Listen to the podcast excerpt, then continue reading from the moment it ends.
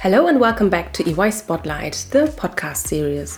This podcast will cover a range of different topics, from the diverse career paths of our people to working life at EY in Germany, Switzerland, and Austria. My name is Dana, and I'm your host for this podcast. And for you, I will present experts, innovators, and many inspiring people from EY as they share their journeys, experiences, and insights, generally unfiltered. Welcome to the latest edition of our EY Career Spotlight podcast. My dear guest today is Irene. Originally from Canada, she has spent the majority of her years in Switzerland and speaks Swiss German without any accent. That's why people get confused sometimes when she slips in an English word by accident. Irene loves helping others in their career. Luckily, at EY, she can support her colleagues in many ways, both in her role as talent operations lead and her work as head of EY's professional women's network in Switzerland. She has been part of the network from the start, eight years ago, and helped employees, especially women, connect to each other, the company, and the community. I will be talking to Irene about her journey from Canada to Switzerland, to EY, and to the PWN, as we call the network. Join me in finding out, among other things, what brought her to Europe and why she was instantly attracted to the idea of setting up a network for women. Hello, Irene. Welcome to the EY Career Spotlight podcast. It's so great to have you here. Hi, Dana. Thank you for the invite. It's really, really nice to, to be here and to talk to you today. Great. Thank you very much, Irene. Let's start by yeah, you telling us a little bit more about yourself. Where do you come from? What is your academic background and when did you join EY? Sure, happy to do so. So, I'm actually a Ausland uh, Schweizerin, which means that I have Swiss parents, but I was born and raised in Canada. I came to Switzerland officially or or for good 26 years ago. As a child, I used to come uh, to Switzerland to visit family and to spend my summer vacations. I think your other part of the question was what did I study? I studied liberal arts at the University in Concordia. And I've been now with EY for um, 15 years. Wow. Okay, that's amazing, Irene. Thank you very much. In German, the motto of this podcast is echt und ungeschminkt, meaning generally unfiltered. So that's why I would like to ask you my first question right away to warm up a little bit. And I would like to know, Irene, imagine you can have an unlimited supply of one thing for the rest of your life what would it be? What is it? Is it sushi, scotch tape, whatever? Uh, you name it. Oh my God, that's such a cool question. I need to remember that for my events, uh, for icebreakers. Unlimited supply for, is it for year or for, for life? For, for one year? The rest of your life. For the rest of my life. Um, oh my God, Dana, you're putting me on the spot. Uh, maple syrup. I will oh, stick to oh, my Canadian nice. roots and say maple syrup. Yeah. So, do you enjoy it? Do you like it on your, I don't know, pancakes? Oh, yes, I enjoy it on. Um, so, this is a funny story. I used to travel just, I, I worked uh, for Swissair when I first came to, to, or when I first stayed to Switzerland. And of course, I could travel quite cheaply as a staff. I used to fly back to Montreal just to pick up six cans of maple syrup and to get my hair cut. I always had to have around a minimum of 20 cans of maple syrup. So, I don't know to fellow Canadians out there or who have been to Canada, in Canada, you buy your maple syrup in this 50 milliliter can, like gasoline or oil can, and you make holes on it, and that's how you use it. So, very easy to transport. Had to have minimum of 20, which actually turned out to be a good amount to have because COVID came along and I still have enough maple syrup. So great. Yeah, so sorry to answer your question. I put it on um, pancakes, um, on my scrambled eggs. I use it in salad sauce, on my pork sausages. I use it a lot in baking. Yeah. Great. Thank you very much uh, for your answer, Irene. Okay, the, you already mentioned, and we already told our listeners, uh, you are a Canadian. What brings a Canadian to Switzerland? Tell me a bit more. So, like I've already said, I, I my parents are Swiss, so I had the Swiss citizenship. I used to come here summer jobbing in uh, in Canada and, and North America. The summer break, school breaks are very long already in high school, so we have three months off, and in that time. I would come work here, just simple jobs. My first job was at a Mr. Cheese in Interlaken selling ice cream. Then I waitressed uh, the following few summers. It paid way more than, um, than minimum wage back home in Montreal at the time. And then, yeah, one year I just met somebody and wasn't quite sure what I wanted to do job wise with, with my life. And I decided, oh, let me stay here for a year. And that was now 26 years ago. Wow. Tell me a bit more. How how was your time in Switzerland? How was the decision you made? Was it a good decision at the end that you you're now in Switzerland and not in Canada anymore? Was it the right decision for you? Yeah, I I have to say yes. I think this is maybe something that I think is a general lesson that I tell my daughters, that I tell other other young women. You never know where life's going to take you, and and you should take the opportunities that, that are presented to you. So, yes, I, I don't regret my decision. I wanted to try something new and I stayed, got to know the country, got to know Europe, started working at Swissair, which was great. Um, and then after Swissair, I was there for 10 years. I then joined EY. And yes, I can only answer Dana, yes, it was a good decision. great, great to hear.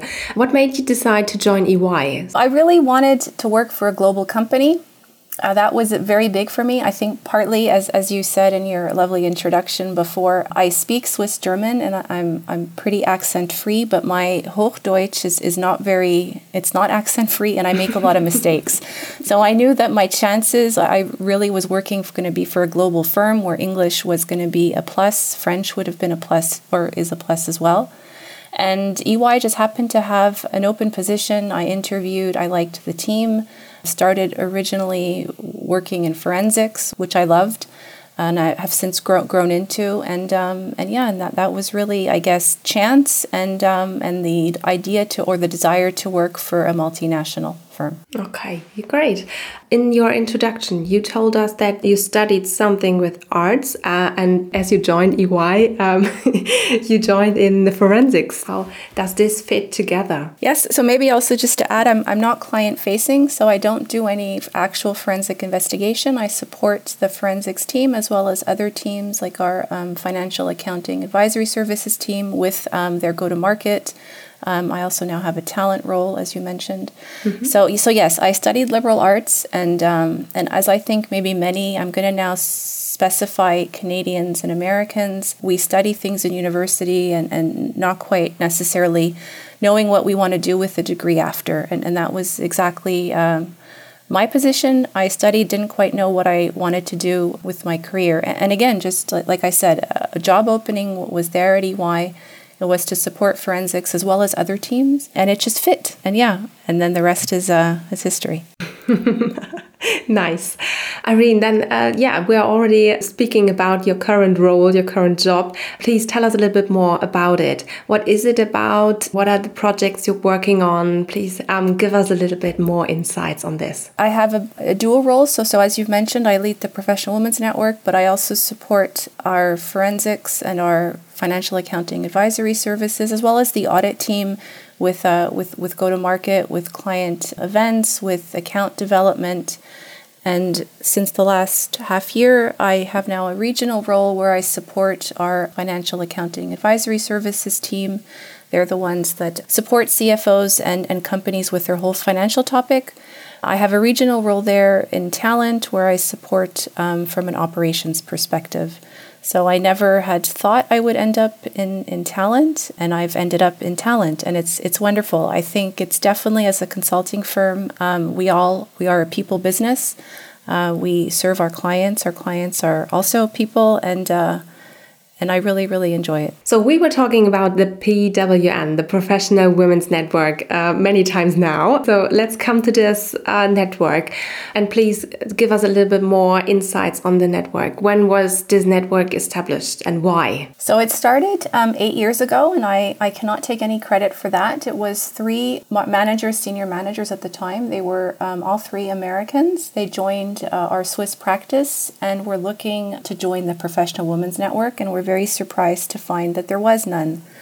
And so they then set about to launch it. They found a partner uh, to support them. This partner has, in the meantime, also become my boss, a great partner. So she supported them. They threw a sort of a kickoff event, basically just to announce that they were launching the network. They were there to collect ideas. If anyone wanted to support them with organizing events, to, to let them know. And so I did. I then joined them. We we for a few years we led it all together. But as I said, I'm not client facing and they are. So I think I, I had more time maybe at you know at, I'm going to say home base now, where just I was here um, in the office and, and able to really. I wasn't put on client projects for a long, for a long time. I guess is what I'm going at. So um, so yeah, and we started that um, with the aim to really connect EY women to each other, to the firm, and to the wider community. And so over the years now, I've taken on more of the leadership role for the network. The women are still involved. Interesting. Does this often happen that colleagues from other countries come to Switzerland and give yeah insights on their work and their networks and and uh, want to found something like this in Switzerland as well? I don't yeah I don't I don't know if you can really say that. I think there the the story maybe behind it or or the human nature is you want to connect with people with like-minded people. So as as English speaking foreigners and women um, and also this is now 8 years ago so I mean not quite 10 years ago, but, but also when diversity wasn't yet a major topic. There were even less women than there are now, career wise, in the upper ranks at EY.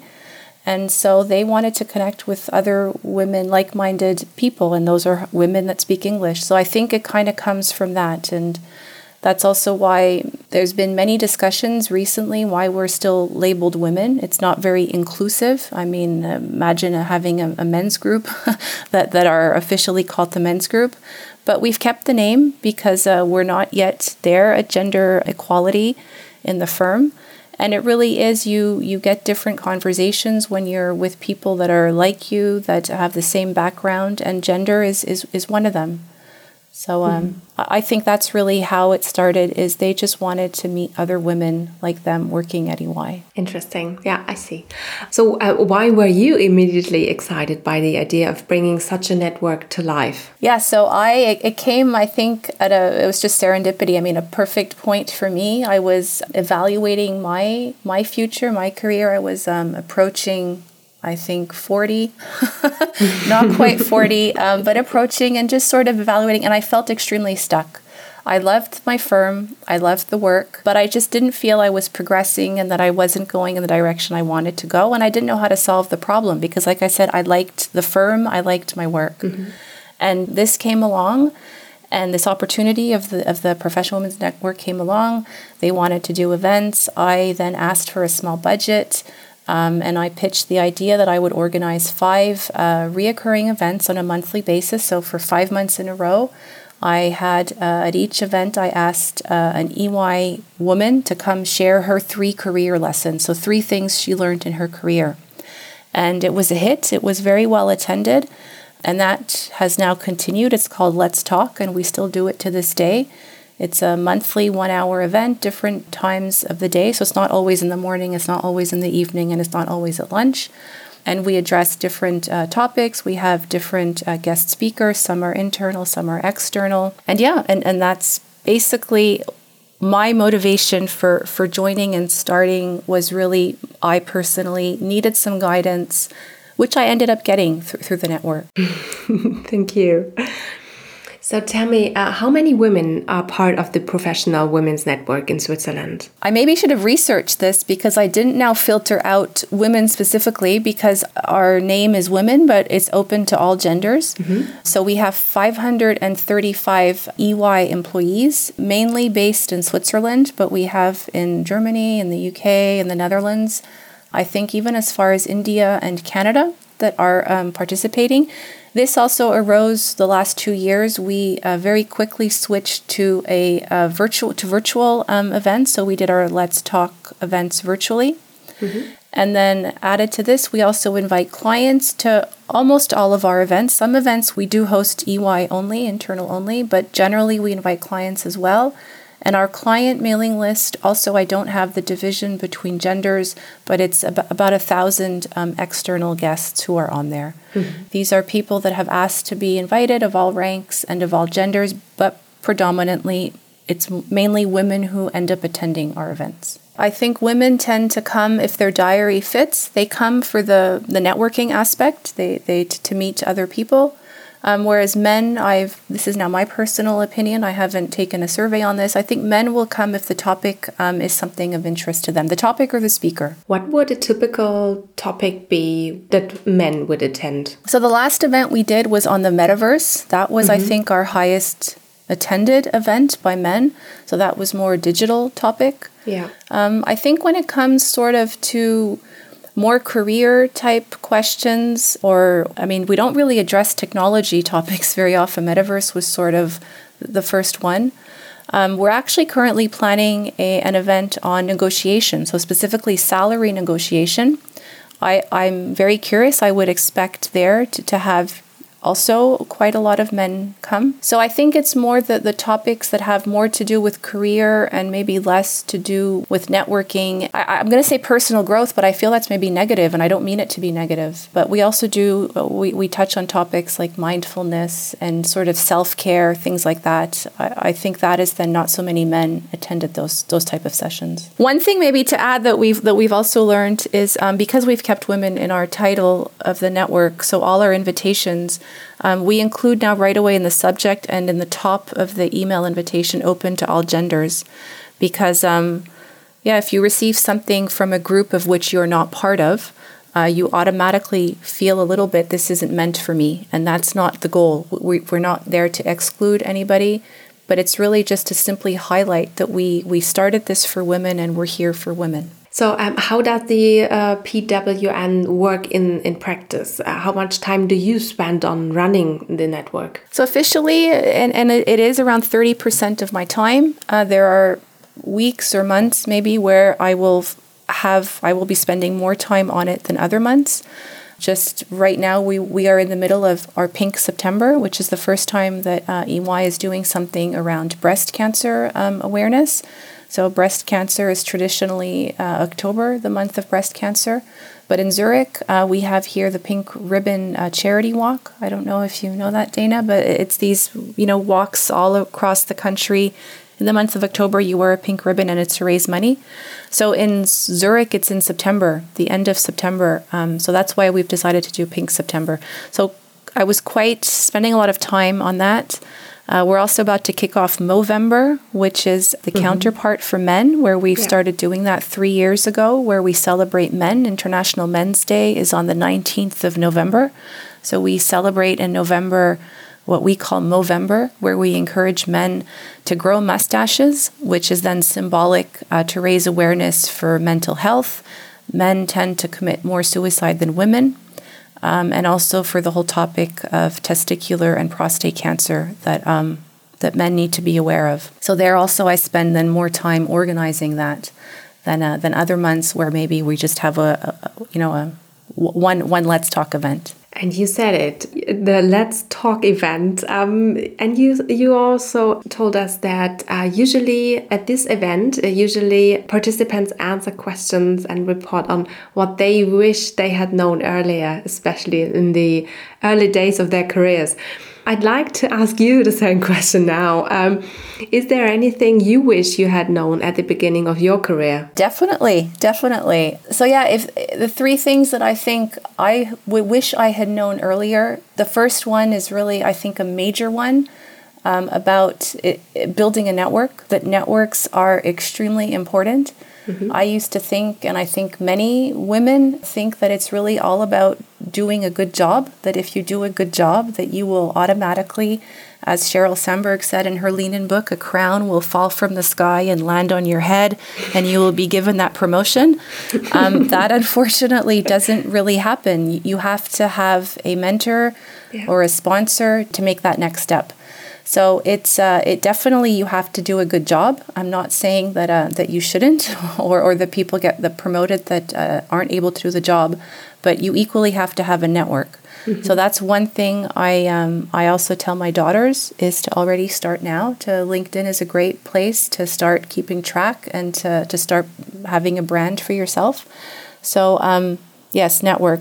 The second thing is I think we spoke about it just a bit before if an opportunity comes along, don't say no. If someone is offering you a job or offering you a project, don't question, oh, can I do it? I'm, I'm not really sure. I've never done this before. I, I've only I only can do eight or nine of the ten requirements for this take it. No one will offer you a job that they don't think you can do. And also it's it's always in those moments that's something I've learned. It's in moments of these stretch opportunities they're they're called. That's actually when you learn. If you're doing the same thing over and over again, you, you know, by the second or third time you're not learning anything new. It's you learn something new when you grow in the projects and positions where you're doing it for the first time. And so those that's were two of my things. And for the third, I think I would have to say, I don't know, maybe it goes a little bit with um with with the first, but you have to articulate what you want. So again, don't don't think that a, a crown will fall from the sky, land on your head, and you will get that promotion that you want but articulate it. So um, talk to your counselor, talk to your, you know, find a mentor, speak about it, and figure out how you can make it happen. So those would be my three things. Great, thank you. And, and, to be and to be maybe frank, also Dana, these aren't actually things that I've really learned. It's things that I've heard that were said to me. So as you said in those Let's Talk events, I don't know exactly, but I'm fairly certain that those three things were said at some point by somebody else in those mm-hmm. events. I think those are pretty universal career yes. lessons. Yeah, yeah, especially with the network and all the other things you said. Thank you very much for your great advice here. So precious. What do you like best about the PWN? What would you say? What I like best about the PWN are honestly, I think the women. uh, honestly, I, I, know that's probably a very cheesy answer, but um, I have met some amazing women. It's fun to work with them on the PWN itself. So to organize events, to go out um, ask guest speakers together to also build our own private networks through mm-hmm. the PWN. I got a chance to meet very interesting potential or future clients of EY that I only was able to meet through the PWN by asking them to be guest speakers at our events. Yeah, and then just attending our events, um, you end up expanding your network so that when you go to work, you're at the mailroom or getting a coffee, and then you see someone that you met last week at the event, and it just makes you feel more connected to the firm. Mm-hmm. That's a cheesy answer, isn't it? But no, it's a great answer. It's a great answer. Thank you very much. and I think I think maybe also as as we're now in COVID or in COVID as yeah. we've just sort of dealt with COVID for two years. Mm-hmm. I mean, that's something I think I've felt a lot. Mm-hmm. Is going back to the office now. There's so many new faces, and yes, we do things virtually but I don't know about you, Dana, but when you meet somebody virtually for the first time or you've had numerous conversations with them and then you all of a sudden physically meet them, it yeah. takes you a while to sort of, oh my God, is that you? Because either you thought they were taller, they were shorter, or also yeah. the way they're dressed, maybe. Because, yeah. Yes. You only so, see their um, heads. yeah, exactly, exactly. So I, I do think that now going to the office, I don't run into as many people as I used to know, I feel. Mm-hmm. Well, whether it's the PWN or actually any network that um, EY has or that other firms have, I can only encourage employees to, to join and to go because that's a way to, to meet people and to build mm-hmm. your network and to sort of feel more at home where yeah. you work. But you said there were lots of virtual meetings or events during COVID for the PWN. Was it a special situation? How does networking work in virtual events? Oh, yeah, that's a good question. Yeah, so that was one of the topics we addressed in one of our events is how do you network now virtually? Uh, that was also we had an awesome great speaker Gabriela for our International Women's Day where she just spoke about how networking has changed now. Now we live in a hybrid world. Uh, you have to be aware of it. And it's no longer anymore, yeah, about physically being in the office and running by chance uh, into your boss or a future sponsor of yours at the coffee machine because no one's at the coffee machine. So the rules have changed a little bit. I personally, I must say, I actually enjoyed networking virtually. I found it almost easier. So we did a we did our events and I've attended other external events where they were the networking was done in breakout groups. So I don't know if, if you know the breakout like Zoom has them, mm-hmm. Teams also had them where you're just put into these yeah little rooms and I found that easy because you're sort of forced to talk to three people or four people and it kind of for me at least made it easier. Whereas when you're physically at an event you have to t- you know find the courage and you have to sort of walk yourself over to to a group of people you don't know and then you have to sort of you know ask can i join you? or come up with a good icebreaker. And um, and yeah, so I actually liked it virtually, but um, but I realized not not everyone was like that. Some people found it quite challenging. What would you say? What was your most memorable PWN moment so far? I think there were quite a few cool events and stuff, but maybe one that sort of stands out that really was a, a, wonderful feeling for me was when she's a senior manager now, but she came up to me at some point uh, to say that she, after she returned from her maternity leave, she was a manager at the time. She was seriously contemplating leaving EY. She just felt it, she wouldn't be able to work at the firm and be a mother. And it was through the PWN, through um, having conversations with other women, with other mothers, hearing how other women are, are dealing with the same issues, the same challenges, just getting tips has motivated her to stay. Since this first time attending that event after her maternity leave, she's become a senior manager. She's a great EY senior manager, and I'm pretty soon, I will soon see her on the promotion list for partner because she's just such a great person. So I think that was a very wonderful moment to get feedback how it positively impacted someone else's life besides just my career and my life. Very nice. Thank you very much. When you look in the future, Irene, what would you say? What what is your vision for the network? I think maybe ultimately the vision for the network will be not not to have it anymore, to really have achieved equity uh, in the workplace. But at the same time, like I said, it's it's nice to to, to hang out and to meet other other like-minded people, people that are like you. I'm Canadian. I also love to go to the Canadian Swiss Chamber of Commerce event. And it's not that I don't like hanging out with the Swiss. I, I do that. I like that as well. But it's just nice to hang out with people that have similarities to you. Yeah, that so, have a lot lots of uh, maple syrup in there. Yeah, exactly. that, that when I tell them I put maple syrup on my eggs, they don't look at me funny. So yes, see, so so I, I guess maybe my, my vision would be to still have the network, but maybe just to have a few more men in attendance.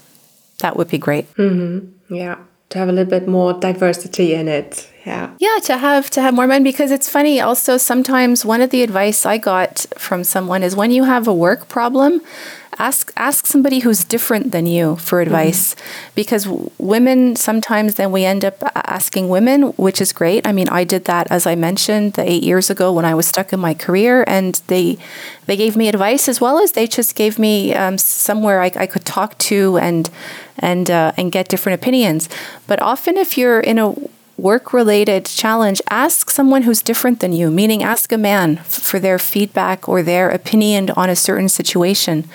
And um, I do that with my husband, and it's actually, um, I really value his opinion. He just sees things a bit differently than, uh, than me. I think that's normal, right? Yeah. So yeah, so I, I definitely would be lovely to have more men attend to, to make our events more diverse and to then in the Q&A section to then also give you know different opinions. One last question.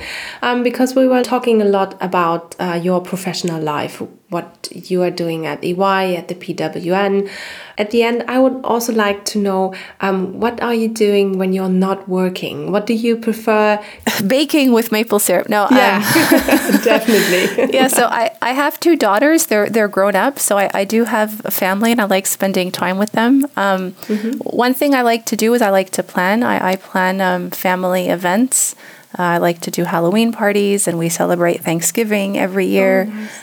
So yeah, mm-hmm. so my husband and I also like to go out to dinner to try new restaurants. That's something that um, I must admit I missed during COVID. We started then ordering in food, which was also nice. But um, it's nice to get dressed up and go to restaurants. So um, yeah, and then I, I also really like to read a good book. And in all honesty, I like to also just sit down and binge watch on Netflix or watch a good movie. Thank you. Irene, thank you very much for sharing your inspiring story, I must say. Uh, what I find amazing about it is that you started out wanting to help yourself by getting involved in the PWN and ended up helping many others in the course of the last eight years. I wish you all the best for the future of the Professional Women's Network and a great success in helping not just women advance their careers. Thank you once again for being here today, for being my guest, and uh, yeah, take care. And hopefully, we see each other sometime in Zurich. yes, that would be nice, Dana. Thank you so much for having me, and uh, and yes, please come come to Zurich to visit us and come attend one of our um, PWN events. Great, thank you very much. Bye bye. Bye.